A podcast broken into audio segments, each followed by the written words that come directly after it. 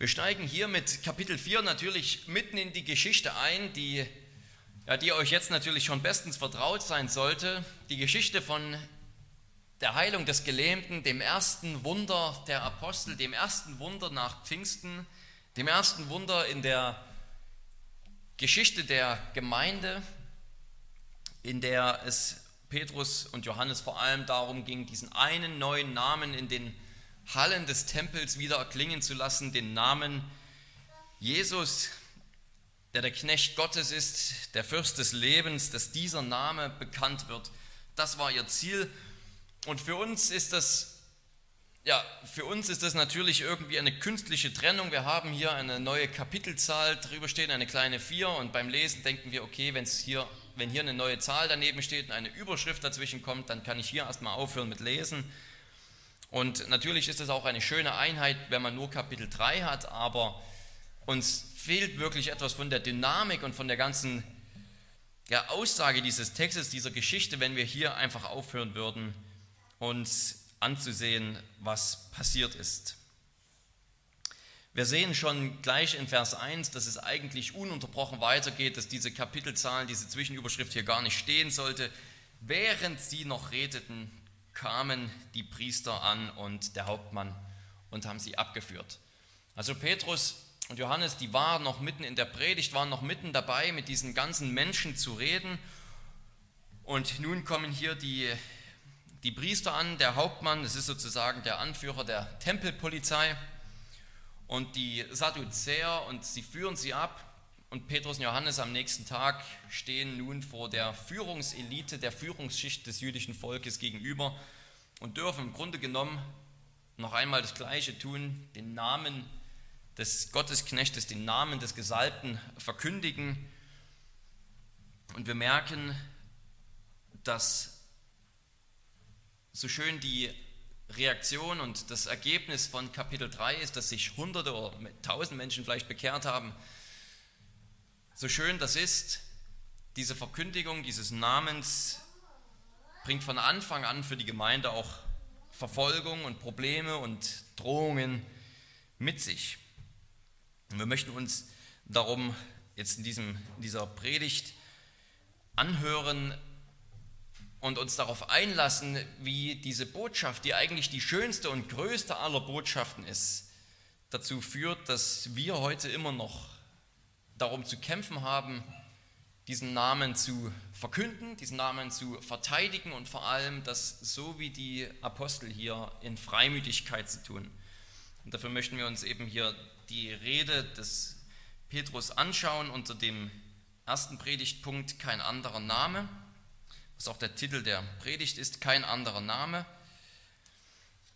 Da wollen wir uns über die Feindschaft, die Reaktion der des Hohen Rates hier Gedanken machen oder darauf hören, was wir da lernen können und dann drittens über die freimütige Verkündigung des Evangeliums. Erstens nun kein anderer Name.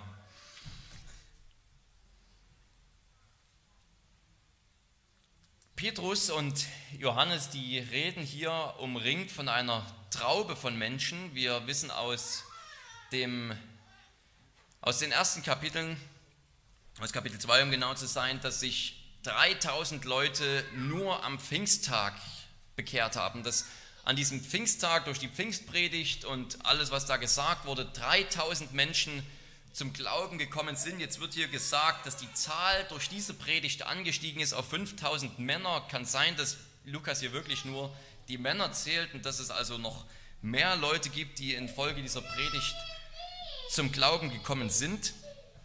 Also Hunderte oder gar Tausende Menschen reagieren hier mit wahrem Glauben auf diese Predigt. Und da in die Situation hineinkommen die Ordnungshüter des Tempels und vor allem die Sadduzäer waren natürlich höchst empört, höchst genervt von dem, was sie hören, denn die Sadduzäer, das war eine Gruppe von Leuten, die die leibliche Auferstehung geleugnet haben. Die haben gesagt, es gibt kein, es gibt kein leibliches Leben nach dem Tod.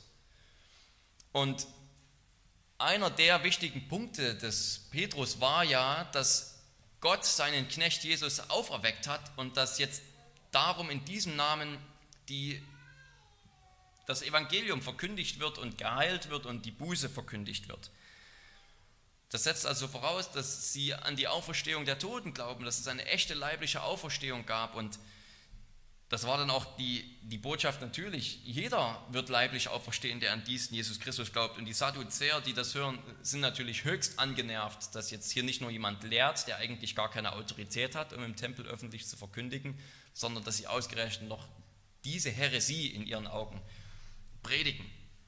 Und während sich eben hunderte Juden durch diese Predigt bekehren, werden Petrus und Johannes abgeschleppt, über Nacht werden sie eingekerkert und müssen sich am nächsten Tag verantworten vor der gesamten jüdischen Führungsschicht. Und sie werden gefragt, aus welcher Kraft oder in welchem Namen habt ihr dies getan? Und ihr erinnert, sich sicherlich alle, ihr erinnert euch sicherlich alle noch daran, dass Petrus ja gerade vor dieser Volksmenge noch gesagt hat, warum schaut ihr uns so an, als hätten wir das aus eigener Kraft getan? Also Petrus und Johannes kriegen hier die Vorlage des Jahrhunderts. In wessen Namen, in welcher Kraft habt ihr diesen Menschen geheilt? Und es ist auch ganz offensichtlich, dass diese Heilung überhaupt nicht angezweifelt wird. Ähm, sie, sie leugnen es nicht, sie fragen nur, in wessen Kraft habt ihr es getan? Und eigentlich gibt es natürlich für einen frommen Juden nur zwei Optionen. Entweder hat Gott diesen Menschen geheilt oder es war der Teufel, wie sie das Jesus vorgeworfen haben, durch den Belzebub treibt er die Dämonen aus. Also durch den Obersten der Dämonen treibt er die Dämonen aus. Und für Petrus und Johannes ist es natürlich die Chance schlechthin, den Namen Jesu bekannt zu machen. Das ganze Wunder war dafür da, dass sie den Namen Jesu bekannt machen. Und jetzt dürfen sie noch einmal hier vor der Führungselite verkündigen, wer diesen Mann gesund gemacht hat. Petrus kann sich darum diese Ironie nicht verkneifen in Vers 9. Wenn wir hier verhört werden, weil wir diesen Menschen gesund gemacht haben, dann wollen wir es gern allen verkündigen. Ja, warum sind Petrus und Johannes überhaupt erst über Nacht eingekerkert worden? Warum werden sie hier vorgeführt? Warum müssen sie sich vor der ganzen jüdischen Führungselite verantworten dafür, dass sie doch etwas so Wunderbares getan haben, wie einen Menschen zu heilen?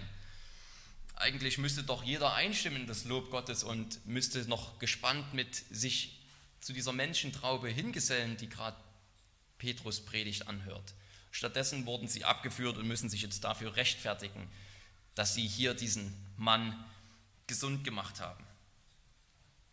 Und diese zwei Apostel stehen wirklich vor der ganzen jüdischen Führungsschicht. Stell dir vor, du müsstest vor deinem lokalen, ähm, vor deinem lokalen Bürgermeister erscheinen und die, die ganzen Richter, der, die für den für Stadt Heidelberg und die ganzen Bezirke hier anwesend sind, äh, zuständig sind, sind anwesend. Möglicherweise ist noch die Bundeskanzlerin anwesend, der Bundespräsident ist anwesend und es sind wirklich hier sozusagen die ganzen hohen Leute, die aufgezählt werden. Lukas nimmt sich hier die Arbeit, die alle aufzuzählen, namentlich diese ganzen Leute aus dem hohepriesterlichen Geschlecht zu erwähnen. Er erwähnt eben die die Priester, die anwesend sind, die Ältesten, die anwesend sind, die Obersten, die also sozusagen die reichen Leute waren, die Landbesitzer Israels, die Einflussreichen. Und ja, man weiß, man hat keine genauen Zahlen, aber es war bestimmt, dass da locker 30 Leute da saßen und in der Mitte von ihnen standen diese zwei Apostel und dürfen hier zur Führungselite Israels den Namen Jesu verkündigen. Sie sagen in Vers 10 genau, wer das ist, in wessen Namen sie das geheilt haben. Sie sagen zuerst, dass es im Namen Jesu geschehen ist. Jesus von Nazareth oder der Nazarener, das heißt Jesus aus Nazareth. Und damit ist sozusagen schon einmal die historische Persönlichkeit ganz klar gemacht. Von wem reden wir? Wir reden von dem Jesus, der aus Nazareth kommt. Ihr könnt nach Nazareth gehen, ihr könnt seine Familie besuchen, ihr könnt seinen Stammbaum angucken. Es ist eine richtige historische Persönlichkeit, Jesus von Nazareth. Ein wahrer Mensch. Und dann sagen sie noch, er ist der Christus. Das heißt natürlich für jeden Juden ganz eindeutig, er ist der Gesalbte. Und später in diesem Gebet spricht die Gemeinde genau und zitiert diese Stelle, die bekannt ist im Alten Testament von dem Gesalbten zu sprechen, nämlich Psalm 2. Die Feinde haben sich versammelt gegen Gott und seinen Gesalbten. Das ist die Stelle über den Gesalbten im Alten Testament schlechthin. Genau diesen Vers betet dann die Gemeinde und Petrus darf das hier verteidigen. Er ist der Christus. Dieser Jesus von Nazareth ist der Gesalbte, gegen den sich alle versammelt haben und der von Gott zum König eingesetzt ist. Aber er macht noch weiter. Wir wissen, es ist Jesus von Nazareth. Wir wissen, es ist der Messias, der Gesalbte des Alten Testamentes. Wer ist er weiterhin? Er ist derjenige, den ihr getötet habt.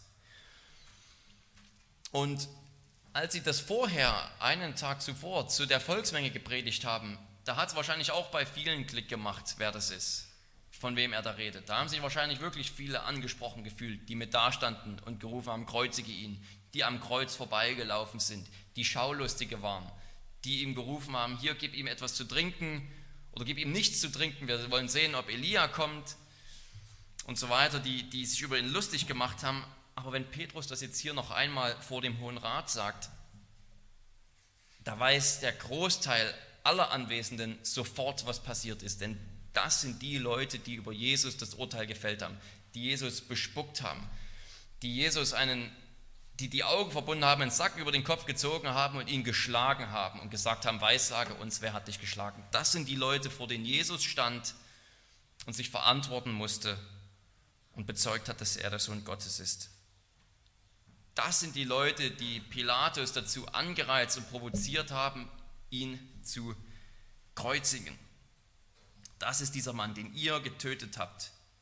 Und er ist aber auch derjenige, und hier haben wir es wieder, den Gott auferweckt hat. Das ist der Grund, warum wir heute hier sind. Das ist der Grund, warum Petrus und Johannes damals vor dem Hohen Rat standen. Das ist der Grund, warum sie diesen Mann geheilt haben. Das ist der Grund, warum es das Christentum überhaupt gibt, das über diesen Jesus eben bestätigt wurde. Er ist wirklich derjenige, der er behauptet zu sein. Mit der Auferstehung hat Gott bestätigt, das ist ein Unschuldiger der ohne Schuld gestorben ist, den ihr nicht hättet töten dürfen. Er ist derjenige, durch den der Tod besiegt ist. Es ist nicht einfach nur ein Lügner, es kann nicht einfach länger, er kann nicht einfach länger als Gotteslästerer abgetan werden. Vor diesem Hohen Rat stehen Augenzeugen, die den auferstandenen Jesu mit ihren Augen gesehen haben, die mit ihm gegessen haben, die ihn berührt haben. Es reicht auch darum heute nicht, wenn die Leute sagen, ich denke, dass Jesus ein guter Lehrer ist, ich denke, dass Jesus ein tolles Vorbild ist, dass er einfach ein guter Mensch war. Das reicht einfach nicht, denn wenn Jesus behauptet, der Sohn Gottes zu sein, dann ist er entweder größenwahnsinnig und ein Lügner oder er ist es tatsächlich. Wenn er aber behauptet, Sohn Gottes zu sein und er lügt, oder hat irgendwelche Wahnvorstellungen, dann hat das nichts mehr damit zu tun, dass er ein guter Mensch ist. Da machen wir uns etwas vor. Aber wenn er auferstanden ist und dadurch bestätigt wird, das ist der Sohn Gottes, dann kann man nie einfach so tun, als wäre er nur ein guter Mensch und weiterleben wie bisher und höchstens mal auf Jesus als ein moralisches Vorbild schauen. Dann hat das Konsequenzen für unser Leben, genau die Konsequenzen, die Petrus am Vortag gepredigt hat. Tut Buße. Vertraut auf diesen Jesus, auf diesen Sohn Gottes. Die Auferstehung ist auch hier wieder ein wichtiger zentraler Punkt, den die Apostel verkündigen und sie erklären das weiter mit einem Zitat aus Psalm 118, wer Jesus ist. Psalm 118, das ist ein Loblied von einem Mann, wahrscheinlich einem König, der umringt war, umzingelt war von Feinden und die haben ihm richtig hart zugesetzt. Die hätten ihn beinahe überwältigt und dieser König, der bekennt, in dieser Situation bringt es rein gar nichts, auf die Edlen, auf die Obersten, auf die Politiker zu setzen, sondern allein auf Gott kann ich vertrauen und Gott hat ihn gerettet, Gott hat ihn bewahrt. Und Jesus selbst, das sagt, dass dieser Psalm von ihm redet. Jesus selbst hat schon diesen Vers über den Eckstein auf sich hin ausgelegt, hat gesagt, dass er das ist. Jesus ist der Eckstein, den Bauarbeiter gesehen haben. Man kann sich das ganz einfach vorstellen. Das ist ein ganz einfaches, ein schönes Bild. Da waren eben Bauarbeiter, die, einen, die ein Gebäude, ein Haus, einen Tempel bauen sollten und die haben einen Stein gesehen und die haben diesen Stein inspiziert und gesagt, der taugt gar nichts, den schmeißen wir weg, der bleibt liegen, der hat keinen Platz in diesem Gebäude. Und dann kommt zum Glück der Bauherr und er erkennt den Wert dieses Steines. Dieser Bauherr ist Gott und er erkennt den Wert dieses Steines und sagt, das ist der perfekte, vollkommene Stein. Der wird nicht nur irgendwo eingebaut in dieses Gebäude oder in diesen Tempel, er wird der Eckstein. Der Eckstein, von dem das ganze Haus sozusagen ausgerichtet wird. Der Eckstein bestimmt die Größe des Hauses, auch die Richtung, in welche das Haus genau gebaut wird. Der ist sichtbar für alle. Ist nicht das gleiche wie das Fundament. Und Jesus hat es selbst schon gesagt, die Apostel verteidigen es hier wieder. Jesus ist der vollkommene Stein, auf den der Tempel gebaut werden kann. Die Juden haben das nicht erkannt, haben diesen Wert nicht erkannt, haben ihn getötet in ihrer Unwissenheit und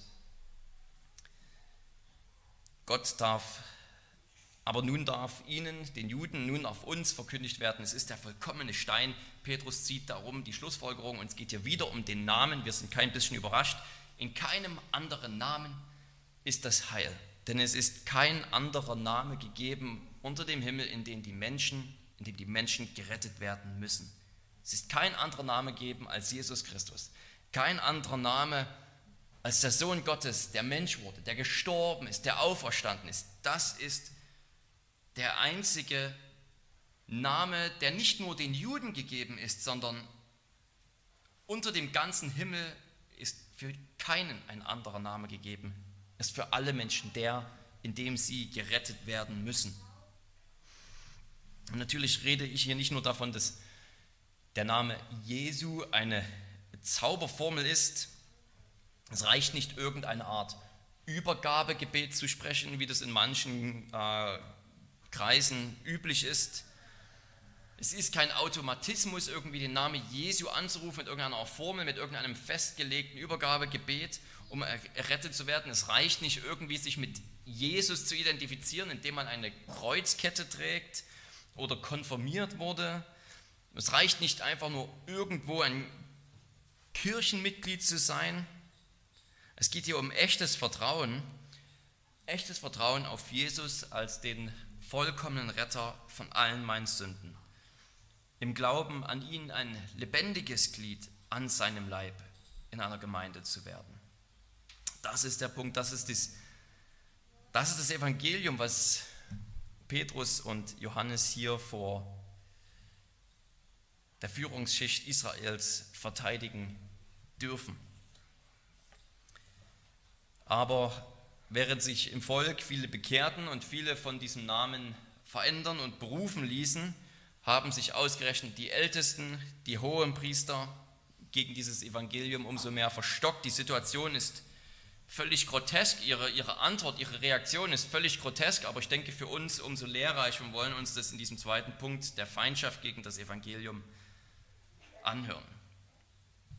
Zweiten Punkt über die Feindschaft des gegen das Evangeliums die Hohepriester, die Schriftgelehrten, offensichtlich glaubt keiner von denen, man kann sich das gar nicht richtig vorstellen. Sie glauben nicht wirklich natürlich, dass Jesus der Messias ist. Sie glauben nicht, dass er der Name ist, den sie anrufen müssen.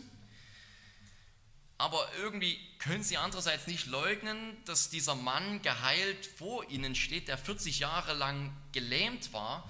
Und hier behaupten diese zwei Männer, die so freimütig reden und predigen, dass es im Namen dieses Jesus passiert ist. Das ist eine völlig groteske Situation. Sie, sie sehen ihre Schuld nicht ein, sie bekennen ihre Sünde nicht und andererseits können sie es, sie es nicht leugnen, dass, dass das tatsächlich passiert ist. Es wird wirklich offensichtlich, dass sie es einfach nicht wollen. Sie wollen diesen Jesus nicht haben. Sie wollen mit ihm nichts zu tun haben, ganz gleich, was er zu tun hat. Völlig egal, ob er hier so ein außergewöhnliches Wunder tun kann. Sie wollen es nicht. Es ist, es ist sozusagen erstaunlich, was diese Hohepriester, was die Ältesten, die Obersten hier nicht tun. Sie weisen Sie weisen nicht darauf hin, wie sie es bei Jesus getan haben, dass dieses Wunder durch den Teufel passiert ist. Sie gehen nicht darauf ein, wie Petrus und Johannes das Alte Testament, zum Beispiel diesen Psalm 118, auslegen. Sie machen ihnen keinen Vorwurf der Gotteslästerung. Überhaupt, Theologie spielt in ihrer ganzen Reaktion keine Rolle. Es ist scheinbar so, als hätten sie einfach überhaupt nichts mehr, was sie dagegen sagen könnten. Argumente spielen keine Rolle. Sie sagen einfach nur, wir können es nicht leugnen, aber wir wollen auch nicht, dass ihr in diesem Namen weiter predigt. Und das macht, das macht uns eine so wichtige Lektion deutlich, nämlich dass Unglaube irrational ist. Unglaube ist irrational. Es gibt für diese Leute keinen Grund, nicht zu glauben. Es ist nicht nur vor ihren Augen ein Wunder passiert, was ein eindeutig beweisbar war, denn dieser Mann stand mit in diesem Raum. Was für eine halb peinliche Situation, dass sie, dass sie diesen Mann da vor sich stehen haben, aber einfach nicht die Konsequenzen akzeptieren wollen. Es ist völlig irrational. Sie haben keinen Grund zu glauben. Es wurde dieser Mann geheilt und nicht nur das, ihnen wurde auch noch verkündigt, dass dieser Mann lebt, den sie tatsächlich persönlich kennen, noch im Gedächtnis haben, dass sie ihn getötet haben, dass sie ihn verurteilen wollten. Es wurde ihnen vom Alten Testament her genau gesagt, wer dieser Mann ist, mit Bibelstellen belegt sozusagen, aber sie wollen es einfach nicht. Das ist für uns auch ganz wichtig heute. Es ist wichtig zu wissen, dass Unglaube irrational ist. Vielleicht denkst du manchmal, wenn ich nur die richtigen Argumente hätte, dann würden sich die Menschen bekehren. Wenn ich nur die richtigen Argumente hätte, dann wäre ich in meinen Gesprächen viel effizienter, viel effektiver und die Leute würden wirklich zum Glauben kommen. Vielleicht ist es sogar so, dass du sagst, ich versuche eigentlich solche evangelistischen Gespräche zu vermeiden, weil ich einfach nicht die guten Argumente habe. Das kann ja sein. Vielleicht scheuen wir uns davor, vielleicht würden wir es so nicht sagen, aber vielleicht scheuen wir uns, vielleicht scheust du dich davor, solche Gespräche zu suchen, in der Befürchtung, dass dir die Argumente ausgehen, dass du nicht immer weißt, was du als nächstes sagen sollst, was du erwidern sollst. Natürlich, so viel ist klar, es ist gut, wenn man sich mit den Argumenten der Atheisten auskennt, wenn man weiß, was man darauf erwidern kann, wo vielleicht Schwachstellen in ihren Argumenten sind.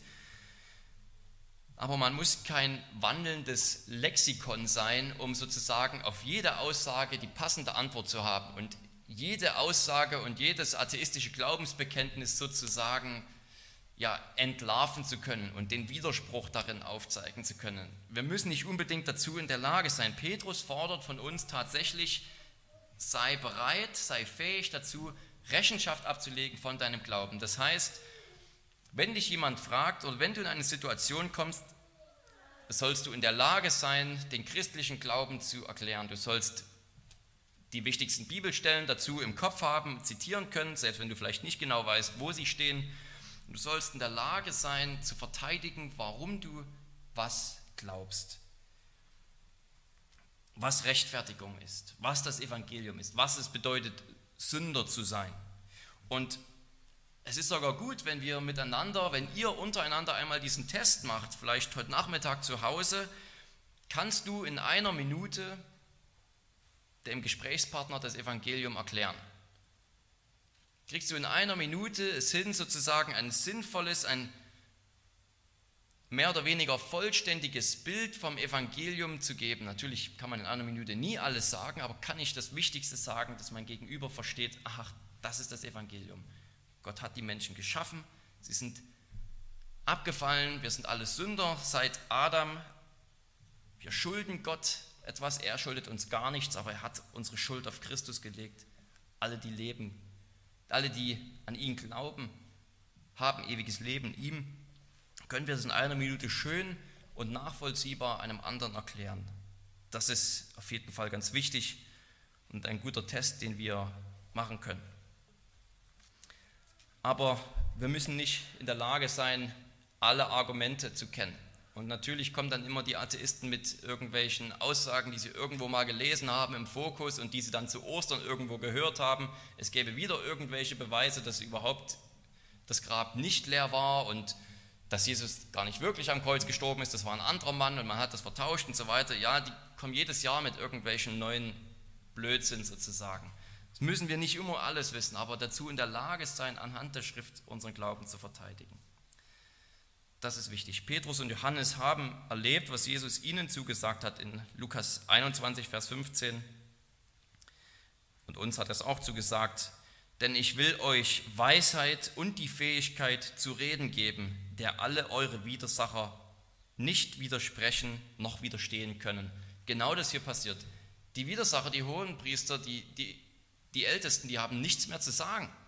Alles, was sie jetzt noch machen können, ist die zwei Männer zu bedrohen und denen zu verbieten, dass diesen Namen weiter zu verkündigen, aber sie haben nichts mehr in der Hand. Keine Argumente, keine Vorwürfe. Man kann ihnen nicht widerstehen. Aber dass Jesus seine Feinde zum Schweigen bringt, vielleicht auch durch uns, durch dich in so einem Gespräch, das bedeutet nicht unbedingt zwangsläufig, dass diese Leute jetzt an Jesus glauben oder dass sie lieben. Das ist interessant, denn Lukas 21, Vers 16, gleich der nächste Vers. Wie geht es weiter? Ihr werdet aber auch von Eltern und Brüdern und Verwandten und Freunden ausgeliefert werden. Und man wird etliche von euch töten und ihr werdet von allen gehasst werden um meines Namens willen. Im einen Vers sagt er noch, ich werde euch die Fähigkeit geben, so zu reden, dass niemand mehr was erwidern kann. Und der nächste Vers ist, und dann werden sie euch töten und werden euch alles Böse tun. Gute Argumente machen keinen Christen. Gute Argumente dürfen wir benutzen, aber wir sollen das Wort Gottes verkünden und Gott in seiner Weisheit wird dein Zeugnis für deinen Mitschüler, für deinen Arbeitskollegen benutzen, um diese Menschen zu retten. Aber selbst die besten Argumente bewahren uns nicht vor Feindschaft und vor Mobbing und Hass und blöd angeguckt zu werden.